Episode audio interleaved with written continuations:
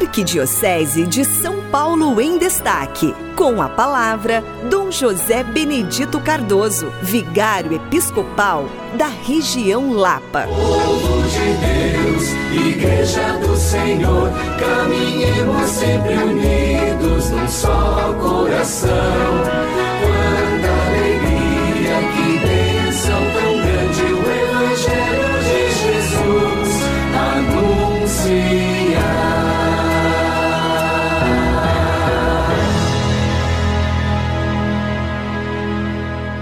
Querido irmão, querida irmã que nos acompanha pela Rádio 9 de Julho, estamos nesse tempo ainda do Natal, tempo bonito, né?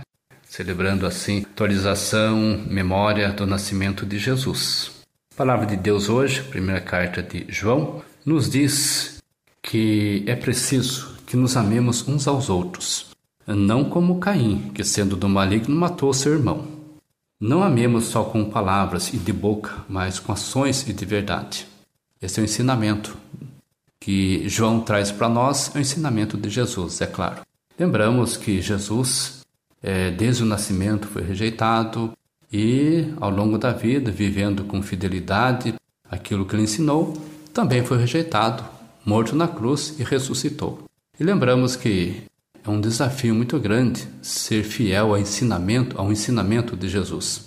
Hoje temos muitas pessoas que procuram viver essa fidelidade.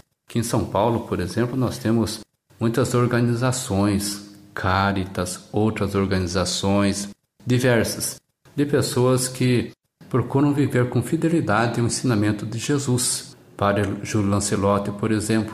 No entanto, o ensinamento, a postura, a fidelidade tem incomodado muita gente, até a gente propondo criar uma CPI para investigar todo esse trabalho, todas essas instituições. Então gostaria de lembrar é, Padre Lancelotti e todos aqueles que estão envolvidos nessas instituições que eles têm muita credibilidade e o apoio de todos nós. E assim, é claro, nós nos sentimos solidários e colocamos em comunhão com essas pessoas e essas instituições para que caminhem com coragem, com ânimo, vencendo esses desafios e essas perseguições que porventura possam acontecer. Deus abençoe todos vocês. Povo de Deus, Igreja do Senhor, caminhemos sempre unidos num só coração.